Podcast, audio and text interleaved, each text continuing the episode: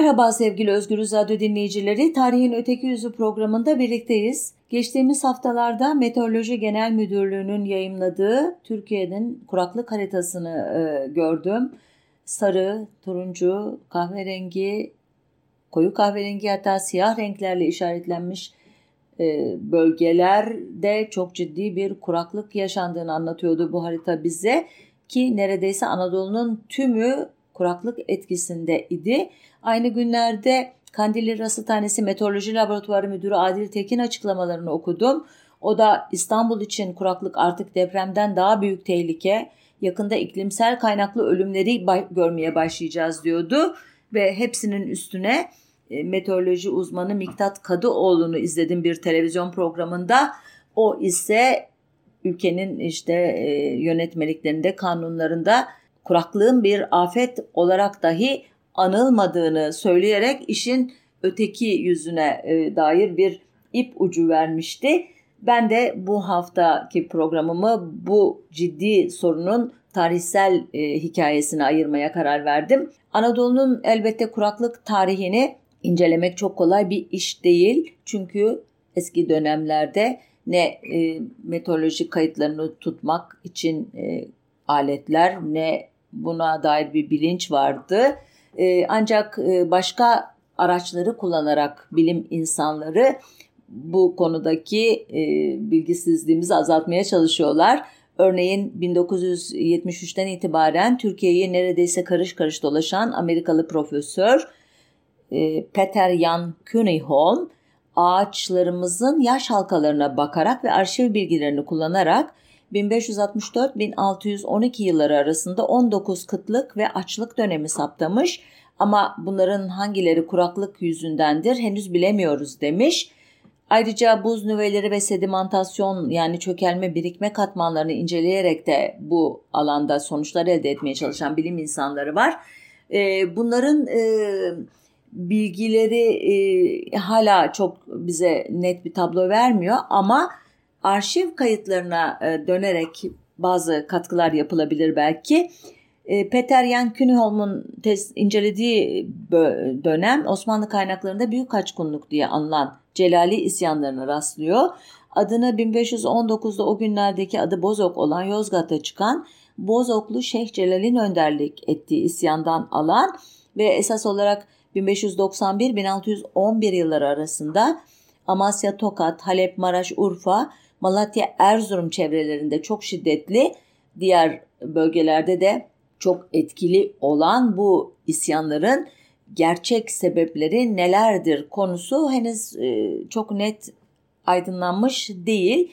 Kimilerine göre İran ve Avusturya ile yapılan uzun savaşların getirdiği yükün sonucu devleti ayakta tutan tımar sistemi bu savaşlar sırasında bozulunca vergi ödemekten ve yıllarca evlerinden uzak savaşlarda telef olmaktan bıkmış olan köylüler topraklarını terk edip maaşı düzenli olan kapı ve sekbanlara katılırken geride kalan nüfusun içindeki topraksız bekarlar medreselere yazılmışlar bu dönemde. Bu e, medreseli bekarlara suhte adı verilmiş. E, medrese eğitimini başarıyla tamamlayanlar devlette kadılık, naiplik, müderrislik, işte imamlık gibi görevlere geçmişler ama medresedeki öğrenciler bu dönemi çok iyi inceleyen Mustafa Aktan anlatımıyla ömürlerinin en genç ve kızgın çağını 3-5 kişilik dışarı kapalı, dar karanlık, kubbe biçimli e, hücrelerde geçirmek zorunda kalmışlar. Ara sıra çıktıkları şehrin sokak ya da çarşı ve pazarlarını da e, pazarları da onların gençlik ihtiyaçlarına cevap vermiyormuş. Bunlar Mustafa Akdağ'ın e, ifadeleri ve sonunda medrese öğrencileri genç çocukları ile düşüp kalkmaya ve toplum ahlakını kemiren bir alışkanlığa e, doğru sürüklenmişler. E, ki buradan cinsel e, sapıklık falan gibi hikayeler çıkarıyor Mustafa Akta. Ama sonuçta bizim esas ilgilendiğimiz konu e, bu değil. Bilinen şu ki bu ümitsiz ve öfkeli suhte kalabalıkları 100-150'şer kişilik bölükler halinde medreselerin çevrelerindeki yerleşim yerlerini rahatsız etmeye, halktan işte cer, kurban, nezir adı altında haraç toplamaya başlamışlar. Sonra işi eşkıyalığa vurmuşlar. Anadolu'da Tarsus'tan başlayarak Torosları takiben Sivas'tan ve Erzincan'dan Giresun'un doğusuna çekilen bir hattın batısında kalan bölgelerde yoğun ayaklanmalar yaşanmış. Mustafa Akdağ'a göre isyanlar Kürt bölgelerinde çıkmamış ilginç bir şekilde. Türk bölgelerine, Türkmen bölgelerine e, münhasır kalmış ki bu as, açıdan milli nitelikte diyor Mustafa Akdağ ki buna bir şerh koyarak aktarıyorum size. Suhteler Selanik, Üsküp, Gümülcine gibi Balkan şehirlerinde de çok e, etkili e, olmuşlar. E, zenginlerin evlerini önce sonra sıradan insanların evlerini basmışlar. Bunların yakışıklı çocuklarını ki tüysüz oğlan e, anlamına gelen saderiu deniyorlarmış buna kaçırmışlar ki bu kaçırma olaylarına oğlan çekme denmiş. Bazı e, yerlerde hocaları da öğrencilere yardım ediyorlarmış.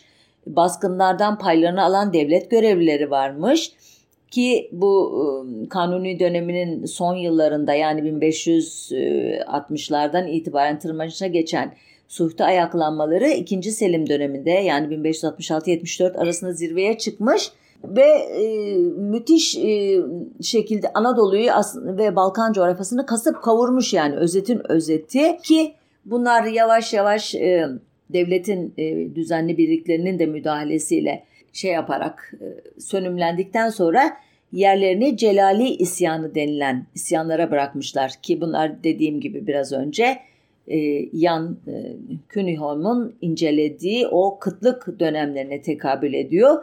1500 e, 80'li yıllar aslında Avrupa'daki pek çok önemli olayın etkilerinin de Osmanlı ülkesine geldiği yıllar. Bunlardan biri 1571 İnebahtı Deniz yenilgisinden sonra Osmanlı donanmasına Akdeniz'in batısının adeta kapanması sonucu devletin gelirlerindeki büyük düşüş. Bir başka e, önemli olay e, İspanyol gümüşünün Peru'dan işte veya Latin Amerika ülkelerinden İspanya'ya akan gümüşün yarattığı büyük enflasyonun Osmanlı ülkesine de gelmesi ve bunun sonucu 1585'te çok büyük bir devalüasyon yaşaması Osmanlı Devleti'nin. Bu gibi birçok sosyal olayın etkisiyle Anadolu'da işler zaten sarpa sarmışken 1591-96 yılları arasında aşırı soğuklar nedeniyle de yağışlar azalmış ve çok güçlü bir kuraklık başlamış Anadolu'da. Ee, İstanbul'da e, da etkisi olmuş bunun. 1595 kışında fırtınalar nedeniyle şehre zahire taşıyan gemiler limanlara yanaşamadığı için büyük ekmek kıtlığı yaşanmış. 1596'da da yine İstanbul ve çevresinde büyük bir kuraklık olmuş. Sular çekilmiş, çeşmeler kurumuş. Yine yiyecek sıkıntısı. Bunu e, fırsat bilen kara borsacıların zahireleri saklaması ve aşırı fiyatlarla satmasıyla ortaya çıkan e, patlamalar, sosyal patlamalar yaşanmış. Ancak bütün bu e, tabloya bir de dış e, etken et, eklenmiş ki bu aslında tüm dünyayı etkileyecek olan bir olay. 19 Şubat 1600 yılında Peru'daki Huayna Putina yanardağının püskürmesi ile volkanik tozlar ve küller atmosferi kaplayarak güneşin etkisi zayıflamış ve hava çok nemli hale gelmiş. Ardından da e, küçük buzul çağı diye adlandırılan dönem başlamış ki bu dönem 1800'lerin ortalarına hatta sonlarına kadar Avrupa'yı kademe kademe etkileyecek e, bunun dalgaları da elbette Osmanlı ülkesine de gelecek. Öyle ki bu olay olduğunda bu yanardağ patladığında tahta 3. Mehmet var 1595'de e, tahta çıkıyor. O e, yıl padişah kötü hava koşulları yüzünden kılıç alayını ancak Nisan ayında yapabiliyor o geleneksel bir alay tahta çıkan padişahların yapması gereken bir e, şey e, tören ki onu yapamıyorlar. Ee, soğuklar öylesine artıyor ve kıble ve karayelden öylesine şiddetli rüzgarlar yaşıyor ki Osmanlı İmparatorluğu kervanlar e, yürüyemez oluyor, gemiler işleyemez oluyor. Elbette bunun doğal sonucu olarak başkentin İHŞ'sinin karşılanamaması, işte açlık e, yaşanması, ve sosyal rahatsızlıklar. Arkasından işte padişah her şeye rağmen bunca olaya rağmen Eğri seferine çıkıyor 1596'da E, bu sefer e, tüm ülkenin e, zahire sevkiyatı tamamen kesiliyor. Üstüne soğuklar ve kuraklık e, gelince e, Celali adı verilen e, efendim isyancılar bu zahire depolarına baskınlara başlıyorlar ve arkasından e, işte biraz önce andığım büyük kaçkunluk diye adlandırılan dönem e, yaşanıyor.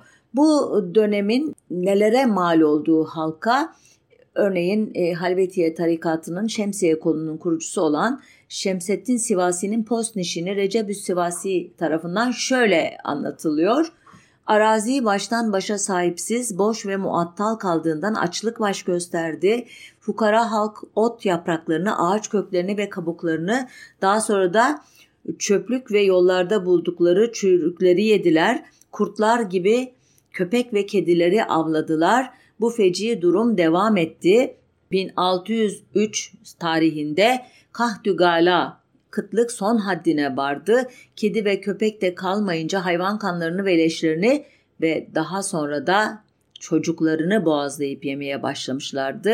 Hatta bir gün bir tencerede pişirilmiş çocuk eti bulundu. Boğazlayanı ateşe atmaya hükmettiler. Bu adam yanarken etrafını çeviren aç insanlar ateşin alevi hafifleyince de bunu büryan gibi kızarmış etini yemek için kapıştılar.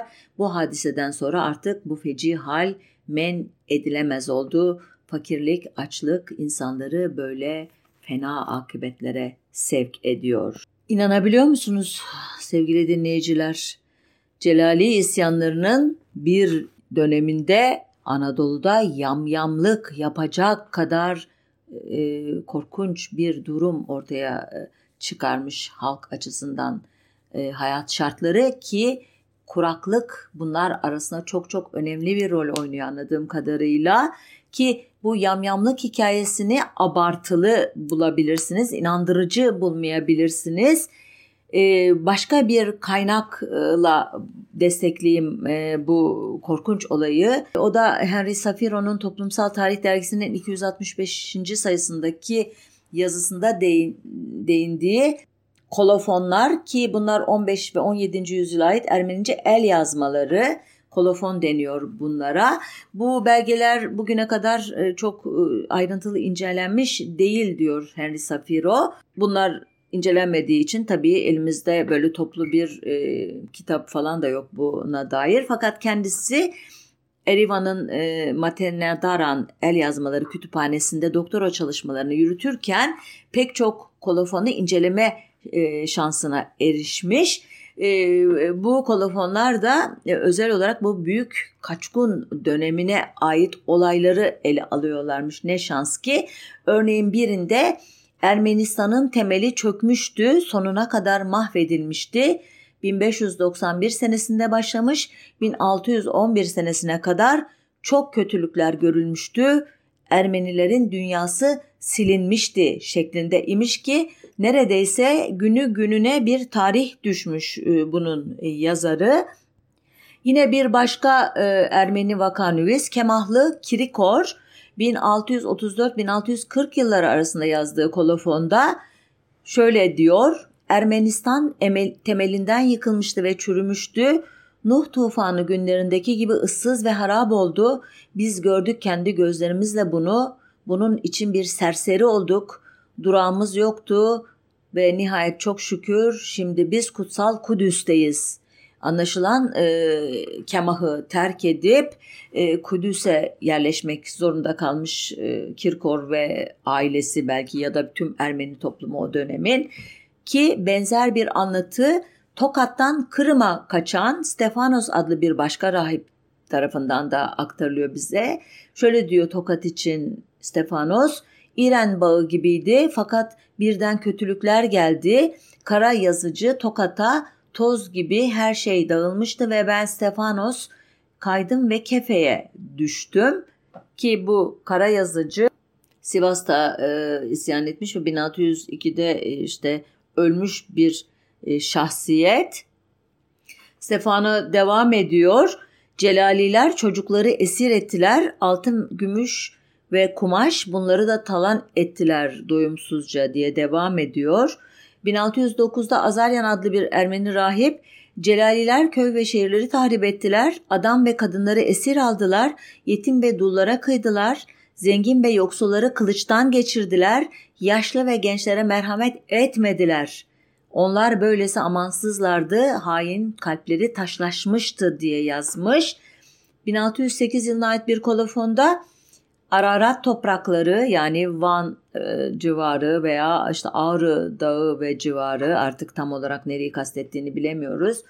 Tekrar ıssız olduğu zaman bir hırsız çetesi onlar için Celali diyorlar. Türk tarafına gelip yerleşti ve çok sayıda suç işledi.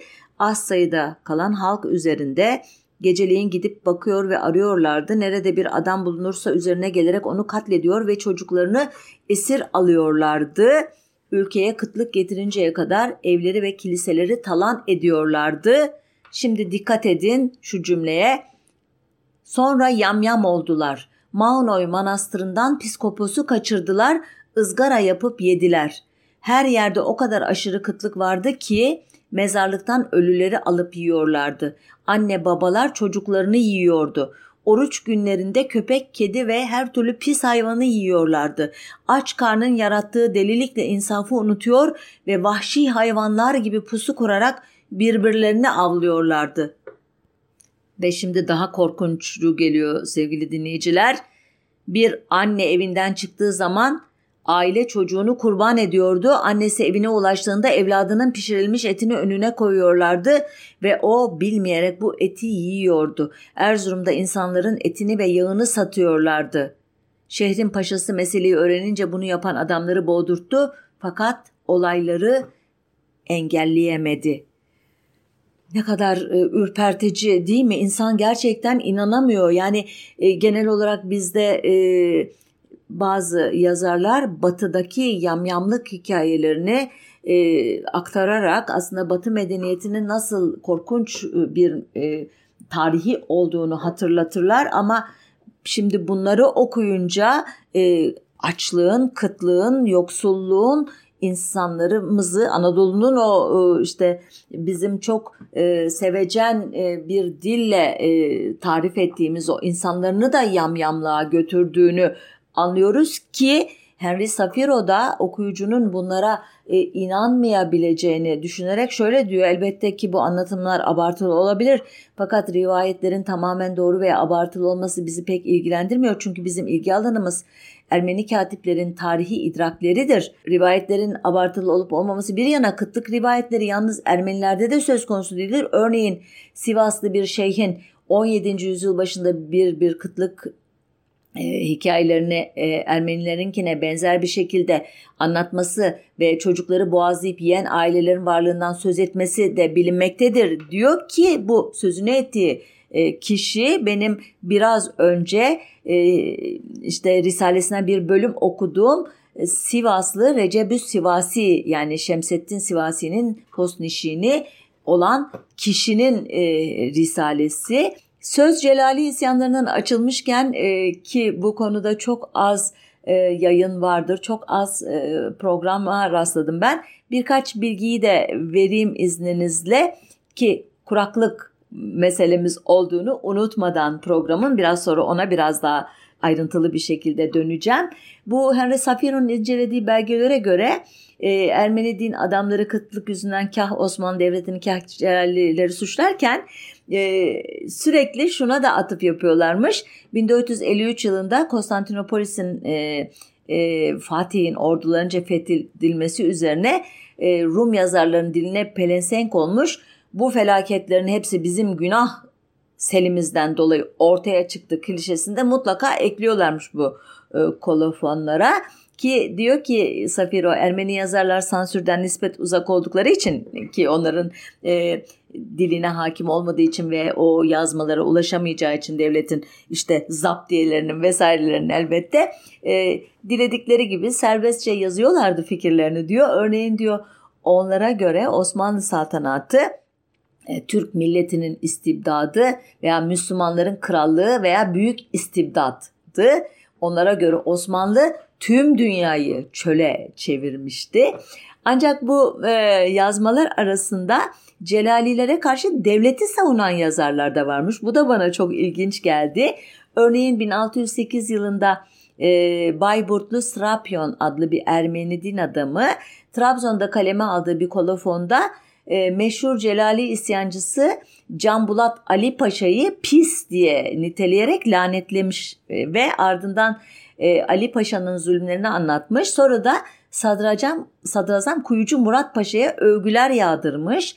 Rab Allah'ımız insanların imhasını istemiyordu. Kır saçlı Murat Paşa'yı kuvvetlendirdi ve Murat Paşa pek çok askerle geldi ve o büyük kibirli Can Bulat oğlunu aldı ve amansızca onu öldürdü. O cesur ihtiyar adam yani Murat Paşa ya Allah güç verdi. İsa hem Sultan 1. Ahmet'e hem de onun sadrazamına e, ve Murat Paşa'ya uzun ömürler versin. Şimdi bu Murat Paşa yani Kuyucu Murat Paşa e, biliyorsunuz hem tarihte hem de günümüzde özellikle Alevi çevrelerde son derece kanlı seferleriyle e, geçmiştir kayıt tarihe veya kolektif hafızaya ki kuyucu ünvanını da katlettiği kişileri kazdırdığı kuyulara gömdürmesinden alır.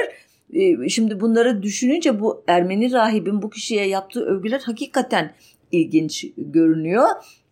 Ee, mesela e, bir başka yazar da benzer bir şekilde e, 1624 yılında Tekirdağ'da yazılmış bir kolofonda yine Asi ve Celali olarak geçen Abaza Mehmet e, Paşa'yı övüyor bu sefer. Ona da büyük e, hükümdarların hükümdarı diyor ki bu yazara göre Abaza Mehmet Paşa'nın isyanı ve Kapıkullarının katledilmesi Sultan Osman'ın e, intikamını almak üzere yapılmış bir eylem ve Allah'ın takdiri imiş. Buna karşılık 1607 yılında Erzurum'da yazılmış bir kolofonun katibi de bu sefer genç Osman'ın bu cezayı hak ettiğini ve Abaza Mehmet Paşa'nın Hristiyanlara zulüm yapan pis ve kötü bir zorba olduğunu düşünüyormuş. Ona göre Abaza Mehmet Paşa arslan gibi gelmiş ama kendi kötülüğüyle fareyi fareyi dönüştürmüştü ki bu hani bu nasıl bir metafor e, tam açıklaması zor.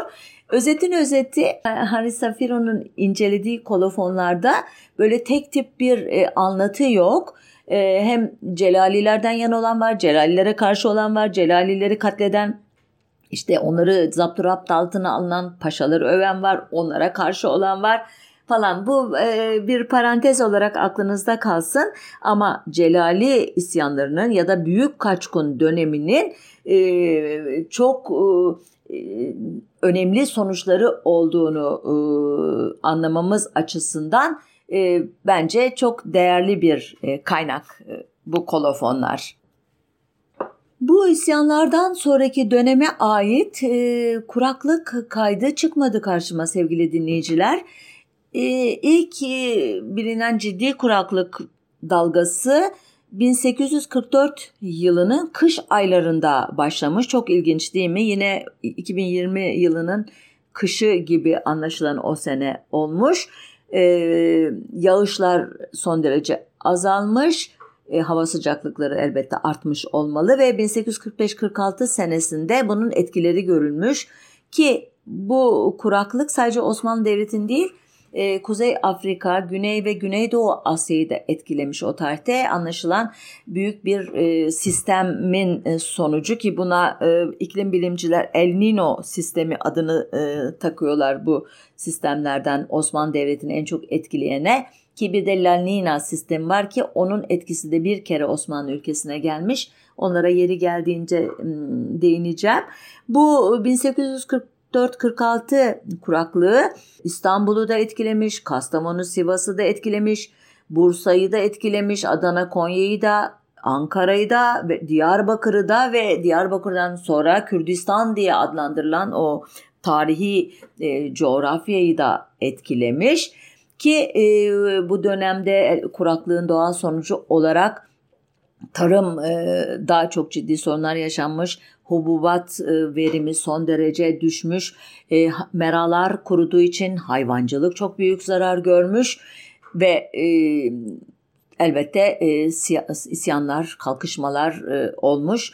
Kayıtlarda rastladığımız ilginç bir olay e, 7 Haziran 1246 özür dilerim 1846 tarihli bir dilekçeye bakılırsa Gemlik bölgesinde yüzlerce kişi çıplak ayakla tahıl aramak için Marmara kıyılarına kadar yürümüşler.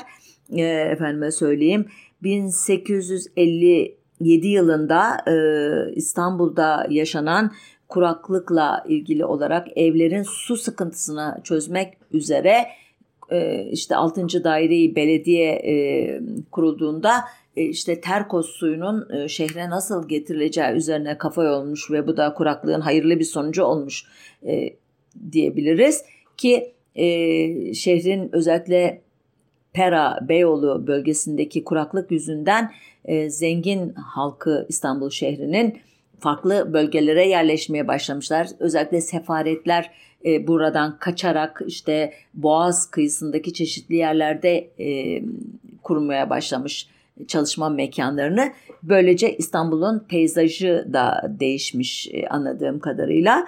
E, bu 19. yüzyılın bir diğer kuraklık dönemi 1869-1870 yılları arasında gerçekleşiyor. Yine en çok Ankara ve Konya bölgesi etkileniyor.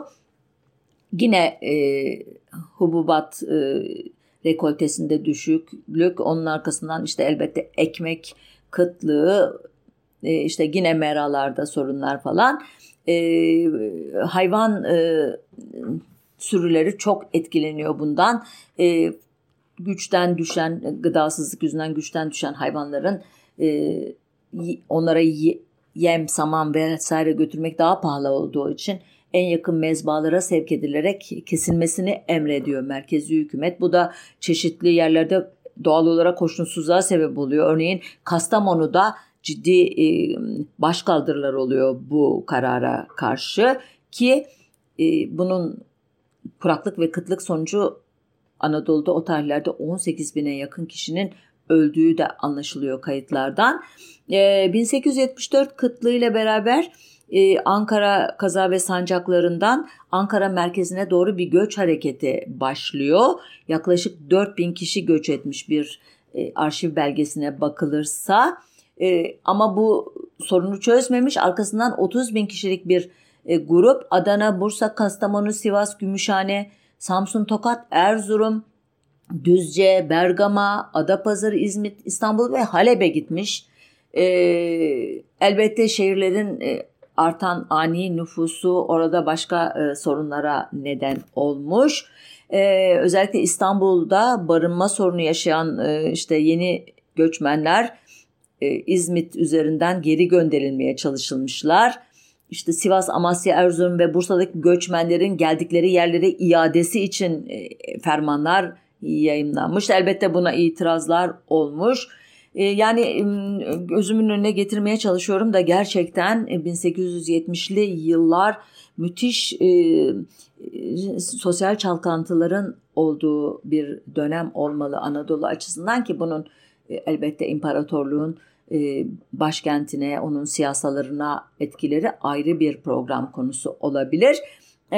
Bu 1874 kıtlığının bir kuraklığının bir başka sonucu da salgın hastalıkların özellikle tifus, sıtma ve humanın artışı olmuş. Elbette e, o dönem e, Osmanlı İmparatorluğu'nda gerek sağlık teşkilatının yetersiz örgütlenmesi gerekse e, tıbbi malzemenin yetersizliği yüzünden, e, hekim sıkıntısı yüzünden bu hastalıklara yeterince etkili bir cevap verilememiş.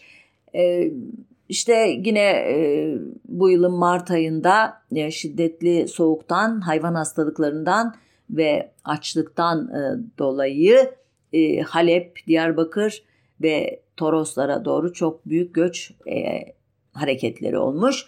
Tam bunun etkileri biraz e, geçer gibi olduktan sonra bu sefer Kürdistan coğrafyasını etkileyen büyük bir kuraklık dalgası tekrar başlamış. 1879-1881 kuraklığı deniyor buna. Bu da kış aylarında başlamış. 1880 ee, e, yılı özellikle çok soğuk olmuş. E, metrelerce e, kar olmuş fakat bu kar neredeyse buza kesmiş. Halk hazırlıksız yakalandığı için e, hem e, zahire stokları açısından sıkıntı olmuş hem de hayvanları e, otlatmaya falan çıkarmak mümkün olmamış. Yani bazen kuraklık denilen şey her zaman işte karla vesaireyle de aşılamıyor. bu kara etkili ek olarak özür dilerim şiddetli rüzgarlar bölgeyi perişan etmiş. Geceleri yoğun sis e, yaşanmış. Rüzgarlar ekinleri köklerinden sökecek kadar şiddet, şiddetliymiş. Bu 1880 yılında Cemedanlı aşireti sürülerinin %90'ını kaybetmiş mesela. E, Malatya'da ekmek isyanları olmuş ki e, bu dönemin önemli siyasal olaylarından biri de bu kuraklık ve kıtlığı e, bahane eden e, halkı da arkasına alan e, Şemdinanlı Nakşibendi Şeyhi Ubeydullah Nehri'nin isyanı olacak ki başka bir programda ele alırız bunu.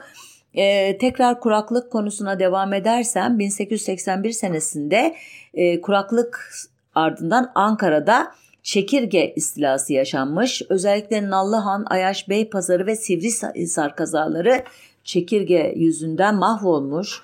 E, bütün e, işte tarlalar, bağlar, bahçeler, bostanlar kurumuş e, çekirgeler yüzünden. 10 bin ton buğday ve arpa yok olmuş. E, halk sonunda e, seferber olarak e, kuyular kazmışlar, hendekler, çukurlar kazmışlar ve çekirge yumurtalarını yakmışlar ve sonuçta 1882 yılında bundan kurtulmuşlar ki o yıl hava koşulları da düzelmiş ve iyi bir ürün alınmış neyse ki. Fakat 1883 ve 87'de Ankara'da ve 1887-88'de Kürdistan'da yeni bir kuraklık dalgası başlamış. Öyle ki 24 Ocak 1889'da Yankar e, yüzünden Urfa'da Şammar ve Milan Kürt aşiretleriyle Karakeçili Türkmen aşiretleri e, sürülerinin e, ve e, ahalisinin büyük bir kısmını kaybetmişler. ardından 1891-1893 kuraklığına dair belgeler var elimizde. Örneğin 22 Haziran 1893'te Palo'nun Hristiyan ve Müslüman ahalisi Dersaadet'e yazdığı dilekçede şöyle diyor. Bazı sözcükleri sadeleştirerek okuyacağım izninizle e, oturmakta bulunduğumuz Palu kazasında 3 seneden beri e, yaşanan kuraklık yüzünden 5 kuruşa satılan bir şinik darı 35 kuruşa çıkarıldı ki şinik e, 7,5 kiloya e, tekabül eden bir ölçek e, Anadolu'da çok kullanılır.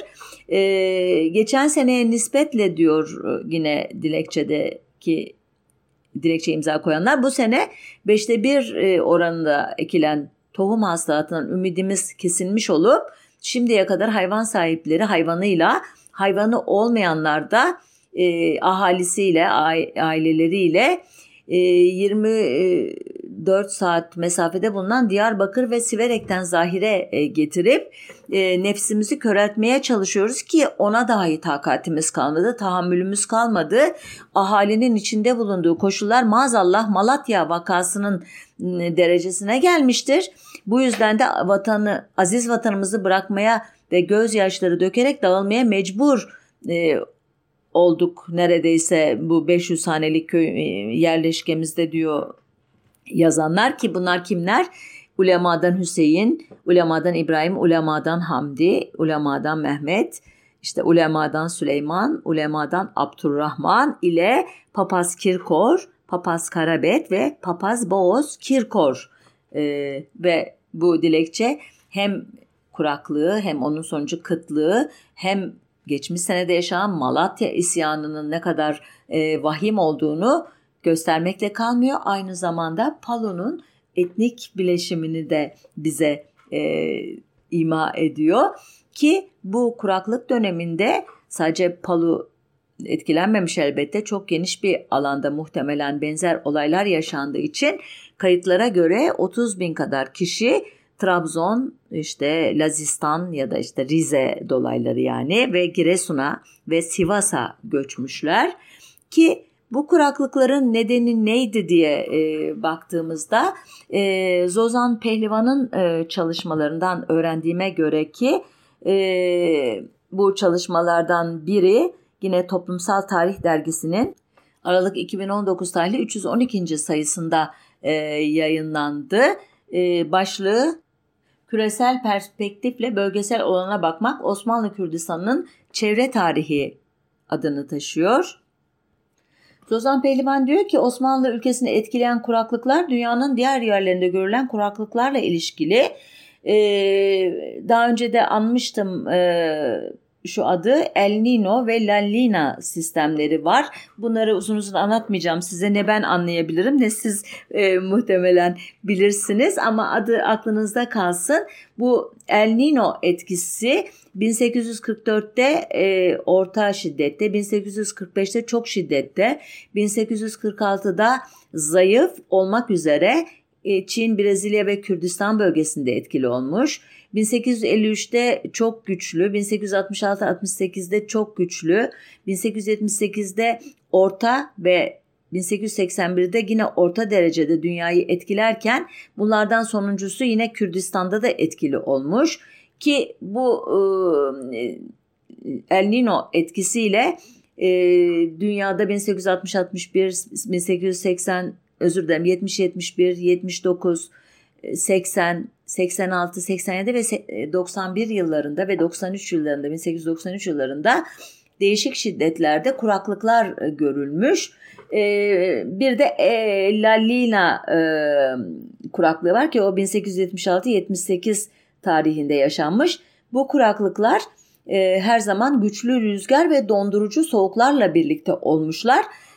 Yani buradan anladığımız kadarıyla Osmanlı ülkesinde yaşanan kuraklığı işte siyasi nedenlerle, ekonomik nedenlerle açıklamak elbette mümkün ama esas olarak dünyayı etkileyen bazı e, iklim hareketleriyle ilgili bu açıdan da onunla mücadele etmek gerçekten zor. Sadece e, öngörülerde bulunarak e, tedbir almak mümkün o kuraklığa karşı ki o bu programın e, meselesi değil. Ben yine e, tarihe dönerek e, Cumhuriyet e, dönemine doğru ilerlemek istiyorum izninizle. E, Savaşın Cihan Harbi'nin son yıllarında 1917 ve 1918'de de büyük kuraklıklar yaşanmış. Ama bunlar e, genel sistemin e, ne kadar parçası, hangi sistemin parçası onu e, anlatan bir açıklama okumadım, yazı okumadım. 1922 Aralık ayında Sinop vilayetinden Hilali Ahmer merkezine yani Kızılay merkezine bugünkü karşılığı olarak gönderilen bir yazıda e, bu sene Liva dahilinde hasıl olan kuraklık sebebiyle mısır ve buğday mahsulatı pek az olmuştur. Bu yüzden halk muzdariptir. Bir müddettir mısır koçanlarıyla karnını doyuran halk bugünlerde onu da bulamadıklarından artık açlığın son derecesine gelmiştir. Bir müddet sonra bu yüzden telafat vuku kuvvetle e, mümkündür. Bilhassa zaten e, e, medarı maişetleri olmayan asker ailelerinin e, pek çok müracaatı vardır diyerek bu Hilali Ahmer'den bölgeye derhal yiyecek yardımı yapmasını istemişler. 1923'e gelindiğinde kuraklık bu sefer e, Haymana ve çevresinde etkili olmaya başlamış. E, Konya, Eskişehir, Afyon, Kütahya ve Ankara vilayetinin kaza ve köylerine de sirayet etmiş. Trakya bölgesi ki pek kuraklık tarihçesinde adı geçmiyor. O da bu sene büyük bir e, yağış eksikliği çekmiş anlaşılan ama esas kuraklık Anadolu'da 1928 yılında meydana gelmiş. Bu kuraklığın en etkili olduğu yerlerde yine Konya, Eskişehir, Ankara, Aksaray, Afyon, Yozgat vilayetleri.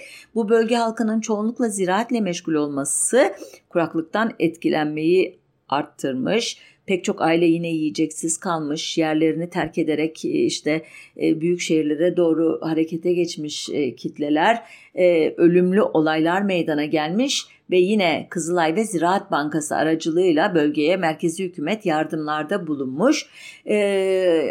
Doğu Anadolu diye o zamanlar artık adlandırılmaya başlanan ya da vilayeti şarkiya diye adlandırılmaya başlayan tarihi Kürdistan ve Ermenistan coğrafyasında da kuraklık e, yüzünden ot ve saman e, sorunu ortaya çıkmış ve yine e, hayvanlar etkilenmiş. Pek çok e, damızlık hayvan sürüsü e, zorunlu olarak mezbahalara sevk edilmiş. E, 1928'den başlayarak 4 sene boyunca Konya Ovası'nda kuraklığın devam ettiği anlaşılıyor kayıtlardan. E, 1929'un Ocak ayında mesela Malatya vilayetinden e, merkeze gönderilen bir yazıdan anlaşıldığına göre yine açlık söz konusu. Arapkir ve Kemaliye'de açlık son derece şiddetli bir safhaya gelmiş. E, Trabzon'da ki kuraklıkla bağdaştıramayacağımız coğrafyalardan biri biliyorsunuz Doğu Karadeniz bölgesi. E, yazılan bir yazıya göre, rapora göre Sürmene, Rize e, ve Of'ta halk e, yiyecek mısır tanesi bile bulamadığından ot yemeye başlamışlar. E, ve soygun vakaları artmış. Yine merkezden e, yardım talebinde bulunuyor bölgenin yerel yöneticileri.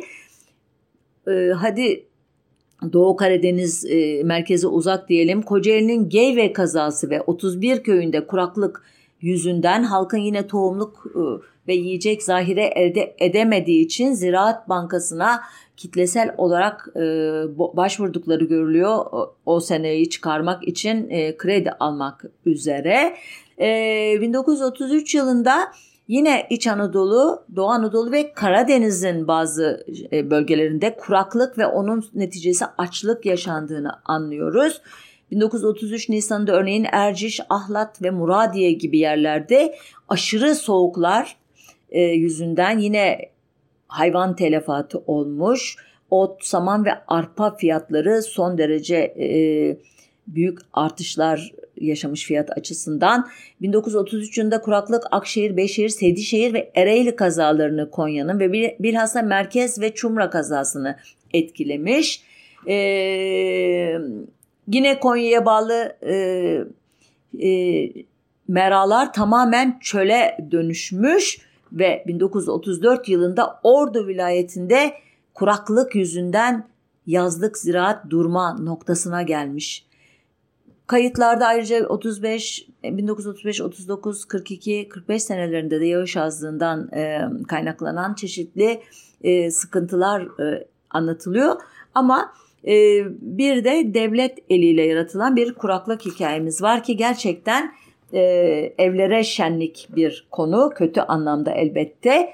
1939'da e, Hatay adıyla Türkiye'ye katılan Sancak e, bölgesindeki Amik Gölü'nün kurutulması olayı bu. Süleyman Demirel'in devlet su işlerinin başında olduğu dönemde 1965 yılında Amik Gölü e, drenaj e, kanal, Amik Gölü'nün suyu drenaj kanallarıyla Akdeniz'e boşaltılmış ve ortaya çıkan ovaya Türkiye'nin çeşitli yerlerinden getirilen çoğu Türk asıllı topluluklar yerleştirilmişti. Amacın e, bölgedeki tarım alanlarını arttırmak olduğu söyleniyordu o tarihte ama bugün e, siyasi tarihle uğraşan bizler e, gayet iyi biliyoruz ki e, bölgenin Arap ağırlıklı nüfusunu Türkleştirmek e, idi önemli bir hedefte ki Süleyman Demirel bile e, hayatının en büyük hatası olarak tarif etmişti bu kurutma olayını. Çünkü Amik Gölü e, Sibirya üzerinden Anadolu'ya gelen e, göçmen kuşların önemli bir uğrak bölgesiydi. Kuşlar uzun yolculuklarından sonra burada e, konaklarlar ve e, dinlendikten sonra su ihtiyaçlarını karşıladıktan sonra Afrika'ya giderlerdi. E, bu artık e, mümkün olmuyor uzun yıllardır. Gerçi Amik Gölü'nden geriye kalmış küçük bir göl var. Gölbaşı Gölü diyorlar ona. Orada konaklayan yine belli bir kuş e, şeyi var, e, e, nüfusu var ama eskisiyle karşılaştırılmayacak derecede küçülmüş durumda. Son 60 yıl içerisinde pek çok kuraklık yaşandığını biliyoruz. Bunun sonucu 70 kadar gölün kuruduğunu biliyoruz. Ee, gerçekten Türkiye'nin e, kuraklıkla mücadelesi çok önem arz ediyor bu tabloya bakınca. Sadece ekonomik siyasi nedenler değil, e, dünyanın içinde bulunduğu iklim e, değişikliklerinin de etkisi olduğu anlaşılıyor ama elbette buna karşı siyasi iktidarların yapması gereken pek çok şey var. Yapabilecekleri pek çok şey var.